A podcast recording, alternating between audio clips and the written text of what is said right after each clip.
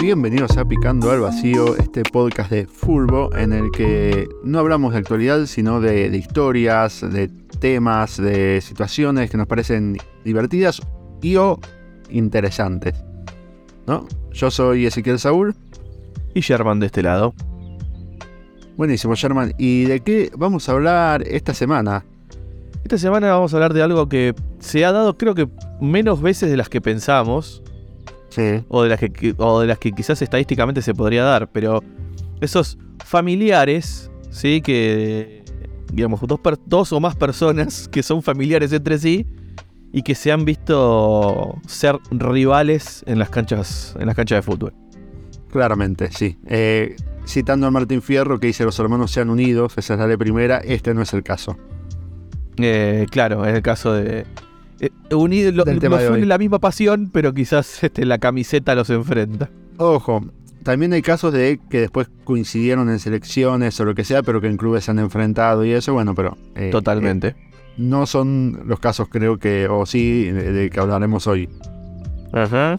Yo voy a hablar, el primero es justo, es anecdótico por eso, eso es lo que me llama la atención, porque Ajá. es el primer caso en un mundial en que dos hermanos se enfrentaban para selecciones distintas.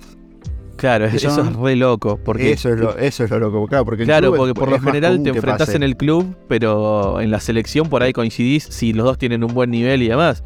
Pero Claro. que se enfrenten a nivel selección. Es, es rarísimo. Y bueno, y, Sí. y fue, obviamente fue tan raro que fue reciente. El primer enfrentamiento fue en, en 2010 en muy Sudáfrica y son los hermanos Boateng. Jerome Claro. y Kevin Prince Boateng. Alto nombre ese muchacho. Alto nombre.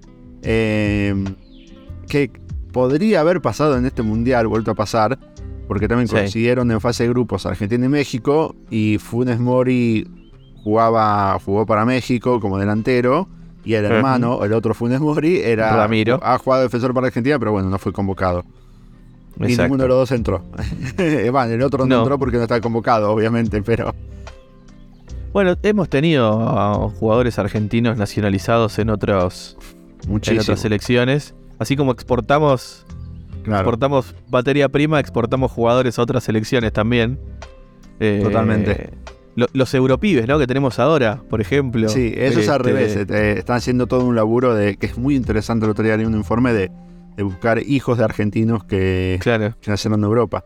Y que es muy loco cómo la, la, mm, el contexto socioeconómico de Argentina influye en eso, porque muchos son hijos de personas que se fueron de- del país en la crisis de 2001. Y claro, por eso los pibes nacieron allá y se criaron allá. claro, totalmente. Bueno, tenemos los casos, ¿no? De, de- yo mencionaba los europíes. Europíes le hace Nico Paz, Garnacho. Suré, Este, sí, sí, sí. Muchos claro. de los que están eh, en el sub-20 El, otro día lo, lo escuché hablar por primera vez a Garnacho. le Digo, es, es español, este pibe es, es- Sí, es sí, español. sí. Es tremendo. Sí. Este, Pero- o ahora, al caso inverso, Mateo Retegui, ¿no? Claro, que al revés lo están Este- nacionalizando para España, para España, para Italia, quiero decir. Parezco Para Italia, claro. Parezco el chat GPT que tira fruta. O lo teníamos al Pipita, que nació Sí. en Francia y jugó para la selección argentina. Pero bueno, eh, totalmente. O Trezeguet, el, el caso al revés. Nació Claro. en Argentina y jugó para la selección francesa. Eh, bueno, vamos a hablar. El caso de los Boateng es especial porque no se criaron juntos, son, y son en realidad medio hermanos. Son hijos del mismo padre, pero de diferente madre. Ok. ¿no? Eh, Kevin Prince eh, nació en un barrio más humilde y por lo tanto un- y un poco más peligroso. Entonces eso hizo que su personalidad sea un poquito más dura, más rebelde, un poquito que tuviera problemas de disciplina. Se podría decir que Kevin no creció con amor. Eh, para, para los Para los son que transitamos la adolescencia en los chiste, 90. Claro, Claro, los para la de los persona sola que va a 90 agarrar ese chiste, claro. en Canal 9. Claro, y Jerome eh, sí nació en una familia más eh, de clase media, un poquito más acomodada, que no pasó eh, tantos. ¿Cuál- ¿Cuál es el mayor de los dos? El mayor es Kevin Prince. Kevin Prince, ok. Eh, sí, los dos coinciden en inferiores en el Hertha de Berlín. Ajá. Llegaron a formar parte del plantel de primera, pero por lo que vino, no no llegaron a jugar juntos ahí en el plantel. ok. Eh, También consiguieron en el sub-21 de Alemania, que es cuando empieza el distanciamiento, porque por indisciplina a Kevin lo expulsan del sub-21 de Alemania. En el sub-21 Ujú. llegaron a jugar un partido juntos, un amistoso, Ok. eh, creo que contra Irlanda era, no me acuerdo bien. Eh, sí. Lo, expulsan por indisciplina, se pelea con el técnico y él sabía que dice, no voy a volver a jugar acá, ¿viste? Como que Claro. que Ya tenía las con- destino. contadas. Por eso, cuando llegue el 2010, pide permiso a la FIFA para nacionalizarse ganés y lo autorizan y, y va a jugar eh, para la selección de Ghana. Se Eh, nacionaliza y- ganés porque ¿quién de sus padres era de nacionalidad El ganesa? papá, El padre, ok, perfecto. creo que sí. Creo que el padre, que se llamaba Prince también.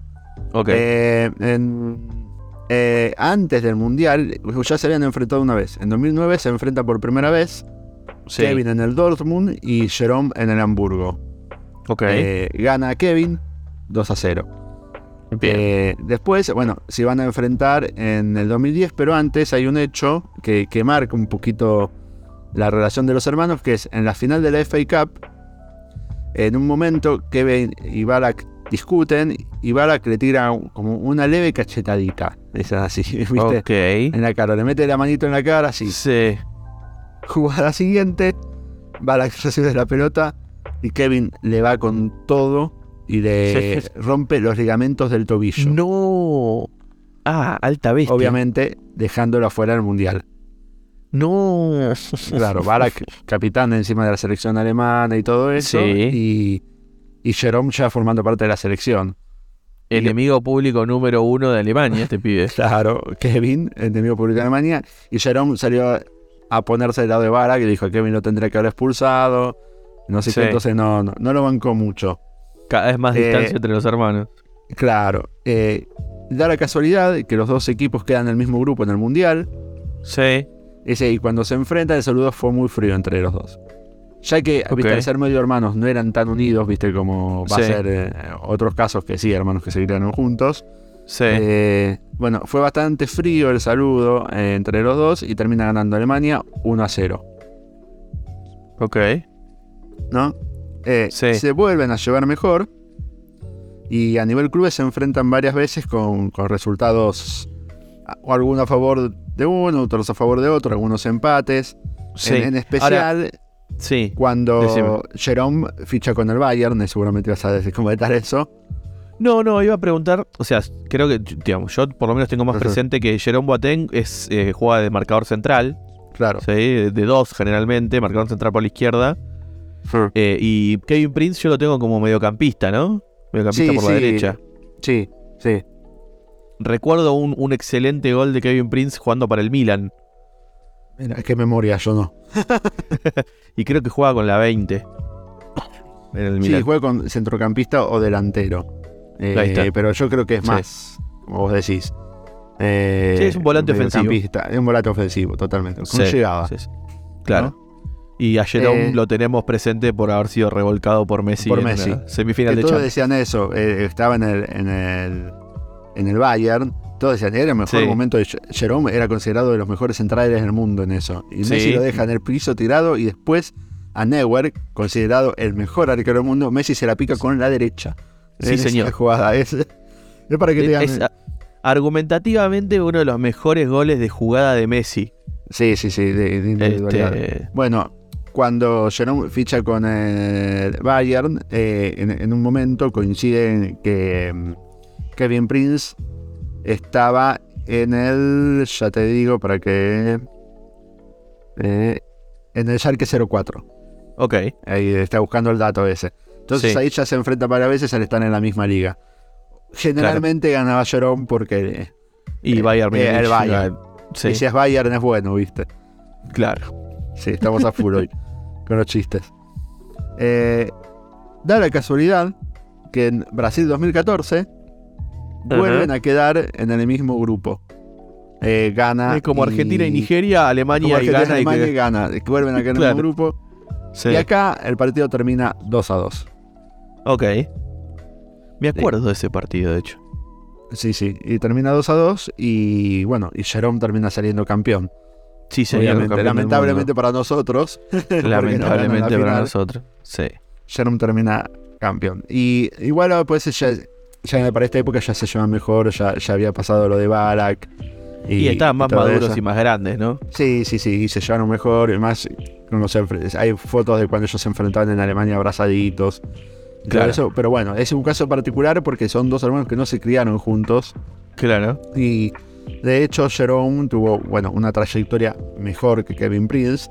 El problema de Kevin Prince también es que por cuando estoy investigando, esto es muy resumido obviamente porque si no contar la historia de los dos sería eterna, pero Kevin Prince tuvo problemas de, disciplina y discusiones con varios técnicos. Viste que hubo varios equipos que, lo, que lo rajaron por eso. Es muy característico de jugadores con, con alta aptitudes técnicas, porque yo lo tengo a Kevin Prince en la memoria como un tipo muy hábil con la pelota.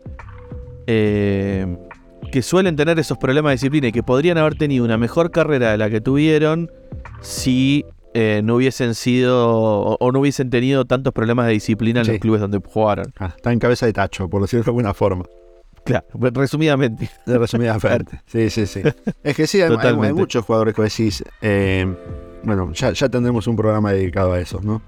Sí, ya llegará. Que podrían haber dado para más si no fuera por culpa de ellos mismos a veces, ni siquiera culpa de otros. Totalmente. Porque algunos decís, che, lástima las lesiones y esto. ¿Por qué? ¿Viste cuando decís, che, nada, fuiste vos, flaco? Sí, Totalmente. por, elecciones afuera y dentro de la cancha. Totalmente. Bueno, creo que nos, nos vamos a la segunda parte, ¿no? Me toca esta vez. Bueno, yo, fiel a mis costumbres, les propongo un viaje. Estamos en Alemania. este, y, nos volvemos para, para, en este caso, Argentina, particularmente. ¿Sí? Donde indica que Bernal es la localidad que albergó una de las rivalidades fraternales más marcadas que hemos tenido en el fútbol argentino. Diego nació el 12 de junio del 79 y Gabriel el 7 de septiembre del 80. Hermanos de sangre, los Milito, ¿sí? Claro. Diego y Gabriel Milito. No hay uno solo. Exactamente. Tuvieron destinos de, perdón, una de mis canciones favoritas de cancha, era de Milito y uno solo. Ah, totalmente. Sí, sí. Creo que es más de Racing que de Independiente, ¿no? Sí. Sí. Este, Pero me, parece genial la forma de ningunear al otro. sí, es que, a ver, a nivel local, que yo voy a llegar en detalle a eso, pero oh, Diego salió dos veces campeón con Racing. Claro. Sí, yo creo que Diego es eh, mucho más ídolo que, que Gaby a nivel local. En Racing que en Independiente, digamos, ¿no? Sí, eso, pero eso también te habla de la historia de los dos clubes. Sí. O sea, Independiente tiene ídolos mucho más grandes de los que tiene los que puede llegar a tener Racing. Puede ser. Eh, y, pero Diego indiscutiblemente es un, es un ídolo de Racing, pues formó parte de ese, de ese Racing que cortó con las 35 años de, de sequía. Racing de mostaza. Exactamente. Yo decía, hermanos de sangre, los Milito tuvieron destinos enfrentados. Diego, ídolo de Racing. Y ah. Gabriel con sangre bien roja de Avellaneda. Bien. Sí. ¿Por qué? Porque la rama paterna de la familia era de Racing y Mirta, la madre de Diego y de Gabriel, era hincha independiente. Un hijo para cada lado y todos felices. Claro.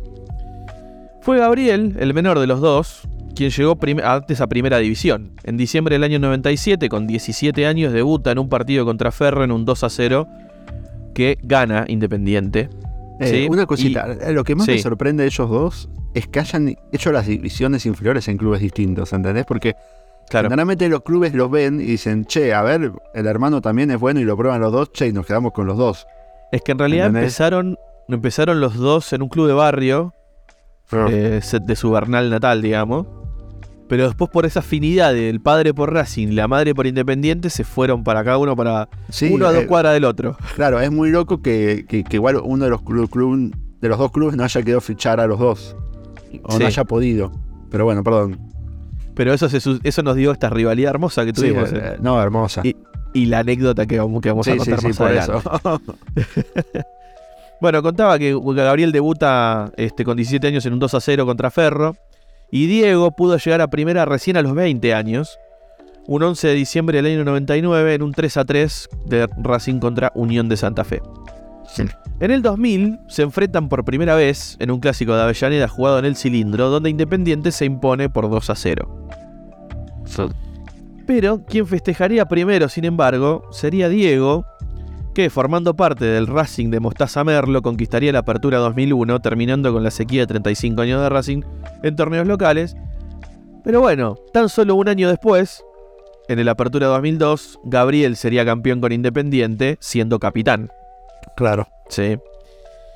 Luego de este, de este, este torneo alcanzado y este campeonato obtenido por Independiente, y eh, este, Independiente se ve con la cancha suspendida.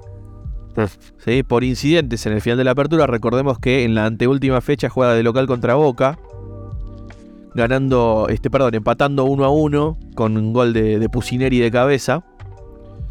Eh, y, hubo, y hubieron incidentes en ese partido, la, al finalización de ese partido, Independiente termina con la cancha suspendida. La última fecha Independiente la juega de visitante contra San Lorenzo, que gana 3 a 0 y ahí sale campeón. Claro, sí, Pero sí, bueno. me acuerdo era ese Boca de Tavares y Tevez, un Tevez que también estaba recién debutando en primera y que le está descosiendo. Eh, que el Independiente de Gallego. Exactamente. Exactamente. Gran equipo de, que, de Gran Independiente con equipo, en el. Boca, ese Boca que jugaba bien, pero era un, tenía un Tevez on Eh, fire, uno de los, superlativo. ese Independiente tenía uno, supo tener uno de los delanteros más eficaces que ha tenido el fútbol argentino, que es Andrés el Cookie Silvera. Sí, eh, sí, en ese Independiente la rompió Silvera. Este, y jugaban el Pocho y el Rolfi. O sea, el Yo me recuerdo ese, ese partido Boca Independiente porque el segundo tiempo fue Independiente fue a buscarlo y Boca se perdió una cantidad de goles que Tremendo. los podría haber liquidado, pero bueno, así es el fútbol. Sí. Bueno, teniendo la cancha suspendida, Independiente arranca el siguiente torneo este, y tiene que jugar el 9 de marzo siendo local en cancha de Lanús. ¿sí? Ya se habían jugado tres fechas de ese clausura y los clásicos rivales estaban en los extremos. Racing había ganado los tres primeros partidos e Independiente estaba último sin puntos. Cuidado. Pese a que había sido campeón del torneo anterior. Exactamente. Los hermanos, por tercera vez frente a frente. En la platea, la familia Milito a pleno. Todos quedaron atónitos a los 16 minutos del primer tiempo. El Chaco Torres, o Juan Manuel Torres, se, se va a meter en el área y Gaby Milito lo baja de atrás. Diego Ah. corre desesperado a pedirle la tarjeta roja a Elizondo, quien estaba dirigiendo ese partido. Y Gabriel no lo puede creer y lo insulta. Las cámaras de televisión registran la discusión entre los hermanos y el claro insulto del marcador central se distingue. No seas vigilante, la con de tu madre. Sí. Claro, eh, Es la misma de que tu la madre es la de mi madre. o sea, era la misma Sí, sí, sí. madre. Nuestra querida Mirta, hincha del rojo, Claro, estaba siendo utilizada como insulto por uno de sus hijos hacia el otro de sus hijos. claro. Eh, está loco, bromea el padre en la platea. Cuando Diego le tira una patada a Gabriel tras un encontronazo, la madre no lo puede creer. Luego Mirta declararía: Me dio miedo cuando iban los dos a la pelota porque estaban amonestados y ya se habían cruzado antes. Cuando lleguemos a casa los voy a juntar en una pieza para saber qué es lo que pasó. El tema es que los hermanos sí se siguieron insultando y se siguieron agraviando después del partido, en el camino hacia la casa. Y la discusión terminó recién en la casa con los padres. Claro. No los podían bajar. Eh, igual siempre ellos dijeron que esa rivalidad que, que tenían y, y esa, este, ese versus que tenían entre los dos estaba delimitado por la línea blanca de la cancha. Este, Claro. Esa vez, bueno, se dio la calentura y pasó un poco los límites, pero que a nivel personal ellos siempre se, se llevaron bien. ¿sí? A ver, se criaron juntos, tenían un año de diferencia. Claro. Este, y más allá de uno identificarse con Racing y el otro con Independiente, se llevaban bien. Luego de este incidente, la carrera de ambos continúa en Europa. En 2003, Gabriel pasa al Real Zaragoza español y en 2004, Diego va al Genoa italiano. Entre 2005 y 2007 fueron compañeros en Zaragoza. Es la primera vez que son compañeros, ¿sí? ellos. Este, uno en la saga central, el otro delantero hasta 2007. En 2007 Gabriel se va al Barcelona, ¿sí? el Barcelona que sería luego de Guardiola. Claro. Y en 2008 Diego vuelve a Italia para pasar un año de vuelta en el Genoa y luego irse al Inter de Milán, claro. que es donde explota la carrera de, de Diego Milito. Ambos hermanos fueron campeones en los clubes que lo vieron nacer. Ya habíamos hablado que Sí. Diego salió campeón en la Apertura 2001 y Gabriel en la Apertura 2002. Ambos fueron campeones de Liga, Copa y Supercopa. ¿sí? Este, Gabriel con el Barcelona, o sea, Liga Española, Copa de España, o sea, la Copa del Rey y la Supercopa de España. Y Diego salió campeón de la Liga Italiana, de la Copa Italia y de la Supercopa Italiana con el Inter. Sí. Y ambos fueron campeones de Champions. Sí, eso es lo loco. Eh, Claramente para que no tenga favorito los padres, ¿viste? Totalmente. Ambos fueron campeones de Champions y ambos fueron campeones de Mundial de Clubes también. Claro. Pero hubo una vez que se enfrentaron y el Inter eliminó al Barcelona en una semifinal de Champions. Claro, Que es la, que es la, que es la Champions que termina saliendo campeón el Inter. el Inter. El con Inter Mourinho en el banco. Sí. Exactamente. En total, Gabriel y Diego se enfrentaron seis veces y Mm. Gabriel nunca perdió contra Bien. su hermano. Cinco victorias para Gabriel y un empate, Que es el que que... es el empate de Independiente y Racing. Ah, Que, que pero ese, pará, ese entonces, partido. ¿cómo lo eliminó? Si... porque el partido que pierde Barcelona con Inter, Gabriel no juega. Ah, mira. o sea, jugó uno de los dos, nada más de la serie, Exactamente. Gaby. Exact- exactamente. Ah, ok, ok. O sea, tipo, jugó la ida y la vuelta no la juega Gaby. exactamente. Y de hecho, la vuelta la, la gana el Inter con gol de Diego. Claro, sí, sí, sí. Ambos llegaron a la selección argentina. Gabriel tuvo mucha más presencia en selecciones juveniles. Bueno. Sí, pero ambos llegan a, a jugar en la selección argentina en la mayor. Gabriel participó del Mundial 2006, sí, dirigido por, por Peckerman. Y mi Diego fue eh, convocado al Mundial de Sudáfrica 2010 por este, Diego Armando. Y ambos participaron de las Copas Américas de 2007 y 2010. Así que ellos fueron compañeros en selección Claro. este, Argentina en las Copas Américas 2007 y 2010. Bueno, y habían sido compañeros este, también en 2007 en el Zaragoza. Me, me da la intriga de saber si hubiesen sido compañeros de cuarto en la selección, ¿viste? Como de concentración. Yo, yo no sé si los pongo juntos. Yo no ¿eh? creo, no, no, no, otra vez me toca dormir con esta, a lo mejor como No, el parto ya de chicos, ¿viste? Y es como... Claro, basta. No. Siempre bien igual, con- ¿viste? Sí. Claro, una cosa es como se formó, por ejemplo, no sé, Kun y Messi, que empezaron sí, a compartir habitación en la selección, pero no se conocían de antes. Sí. Estos dos ya compartían cuarto en la casa de, No, de- de- y- de y pibes. es que además generalmente los ponen por, por posición, ¿viste? Generalmente delanteros juntos, defensores juntos, eh, esas cosas. Este, Eh, pero bueno, nada. Nada, algo que mientras decías ahora, eh, pensaba que mm, Diego brilla con, con técnicos defensivos, como, fíjate, Mostaza y, y Y Mourinho. Sí. Eh, Pero Diego, Diego en el Inter la rompía la rompió, mal. la rompió. Es que ese Inter de Mourinho fue. eh, supo eh, manejarlo muy bien. Y a Gaby, Era tremendo. eh, a- por el final de la. mediado final de la carrera, le empiezan a joder las lesiones y. Sí. y, y De hecho, no- él tiene una vuelta a Independiente en 2011 son- y se termina retirando en 2012. Claro. Por eso yo creo que tampoco fue al Mundial 2010, Gaby. Eh, como que hicieron jugar. No, con él ese- s- siempre con problemas de rodillas. Claro, si él hubiese estado bien eh, y tenido continuidad, era un defensor muy bueno para tener en cuenta, pero bueno. Eh, Sí. Eh, es que era un, era un defensor que yo creo que la mayor virtud que tenía era ser tiempista. Sí, cortaba siempre este, la, y anticipaba muy bien a los delanteros. Claro. Pero bueno, nada, es la historia de Diego y Gabriel Milito, defensor y delantero. Este, uno de Racing, otro de Independiente.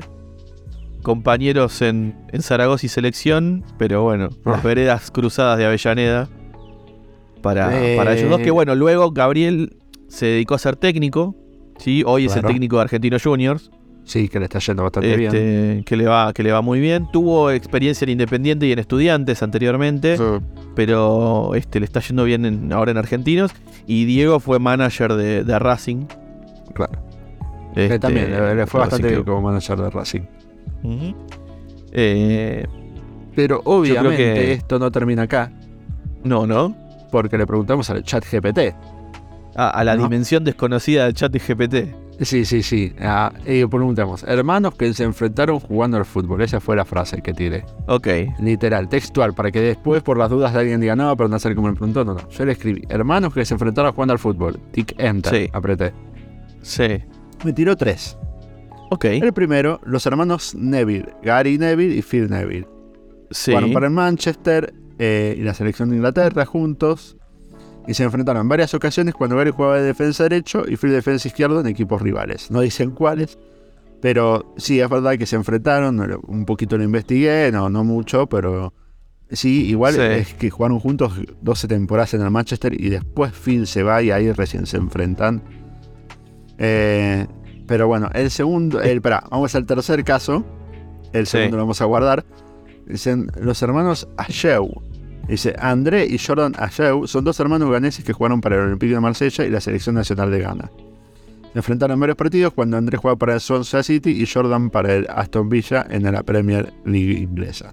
También investigué un poquito y sí, eh, hay fotos de los dos enfrentados. Ok. No, no, no lo investigué a fondo. No, dije, bueno, hay una agregaba foto lo de... de- los dos abrazados con camisetas distintas en la cancha y dije, Sí. no me mando Claro, yo fruta. te agregaba lo de, lo de Gary y Phil Neville, que Gary Neville sí siguió su carrera en, el, en Manchester. Sí, Y Phil Neville fue a jugar al Everton. claro, ahí, ahí se enfrentaron. Creo que Gary solo jugó en el Manchester, no jugó en otro club. Eh, Eh, Es muy factible. Ahora te lo confirmo. Pero bueno. Pero para el segundo caso, yo dije, para acá me suena algo raro. Porque dice, Michael y Brian Laudrup son dos hermanos daneses que Sí. jugaron para el Barcelona y la selección nacional de Dinamarca. Se enfrentaron en varios partidos cuando Brian jugaba para el Real Madrid y Michael para el FC Barcelona. ¿No? ¿Qué pasa acá? Yo dije, qué raro que, tipo, cuando investigué un caso de dos hermanos enfrentados en el derby, no me salía, ¿no? Sí. Bueno, resulta que Brian nunca jugó para el Real Madrid. No, yo me, yo me parecía raro eso, sí. Claro. El único que eh, Michael jugó para el Barcelona y para el Real Sí. Madrid. Pero Brian no. Claro, eh. Brian ni, ni- ni Podría pasó. haber entrado en, la, en nuestro por la episodio de, traidores. Claro, Michael Laudrup. totalmente. Eh, De hecho, le pregunté, Brian Laudrup, ¿cuándo jugó para el Real Madrid? Y me dice, jugó para el Real Madrid en la temporada 94-95, fichó para el Club Blanco, procedente de la Fiorentina, y permaneció en el equipo durante una sola temporada. Durante su estadía en el Real Madrid, Brian jugó un total de 38 partidos y anotó 10 goles, ayudando al equipo a ganar la Liga Española en esa temporada. Mirá todo lo que hizo sin haber jugado nunca, ¿no? Claro. Eh, Porque de hecho acá, de la, si bien eh, dice correctamente que jugó en la Fiorentina, de la Fiorentina Claro. se fue al Milan Sí, y luego del Milan fue al Eh, eh. Rangers. claro, exacto. En el 94-95 está en el Rangers. Exacto, sí. Por eso te digo que es la dimensión desconocida del GPT. Totalmente. Y, de, y me fijé, bueno, eh, sí, eh, Michael, que no- en el Real Madrid, pero jugó 62 partidos y anotó 12 goles. O sea que no sé de dónde sacó esos datos, pero bueno, Sí, no sé. esa es la...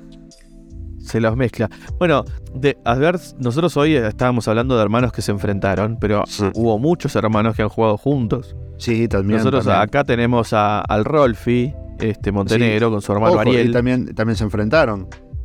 Sí. Y también, eh, es más, de hecho, Huracán y San Lorenzo. han- Bueno, los, hermanos Barros Esqueloto jugaron Sí, juntos. jugaron juntos. Y también se enfrentaron. Creo que una sola vez fue que cuando Gustavo estaba en, en Racing y, y Sherman es Boca. probable, sí. Eh, ese fue un, un caso que también ahí, porque eran dos que iban siempre juntos a los equipos, entonces me parecía raro que se hubiesen enfrentado, pero sí, Como los Romero de Paraguay. claro, claro. Pero sí, hay, hay, hay- muchísimos casos. Si se ponen a investigar, eh, hay casos hasta en el fútbol femenino también, eh, de dos, Sí. dos mellizas enfrentadas. Eh, Bueno, de hecho, ¿sabes qué te iba a decir?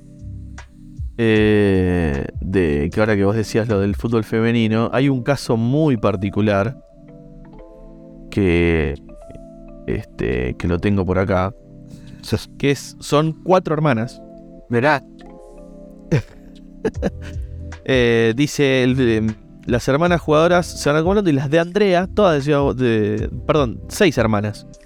De la ciudad de Buenos Aires son seis hermanas y las cuatro más grandes aman jugar al fútbol. sí, Flor, marcadora central, Candy later- lateral volante por, por izquierda, tras jugar varios años en futsal, compartieron los primeros tiempos profesionales en excursionistas.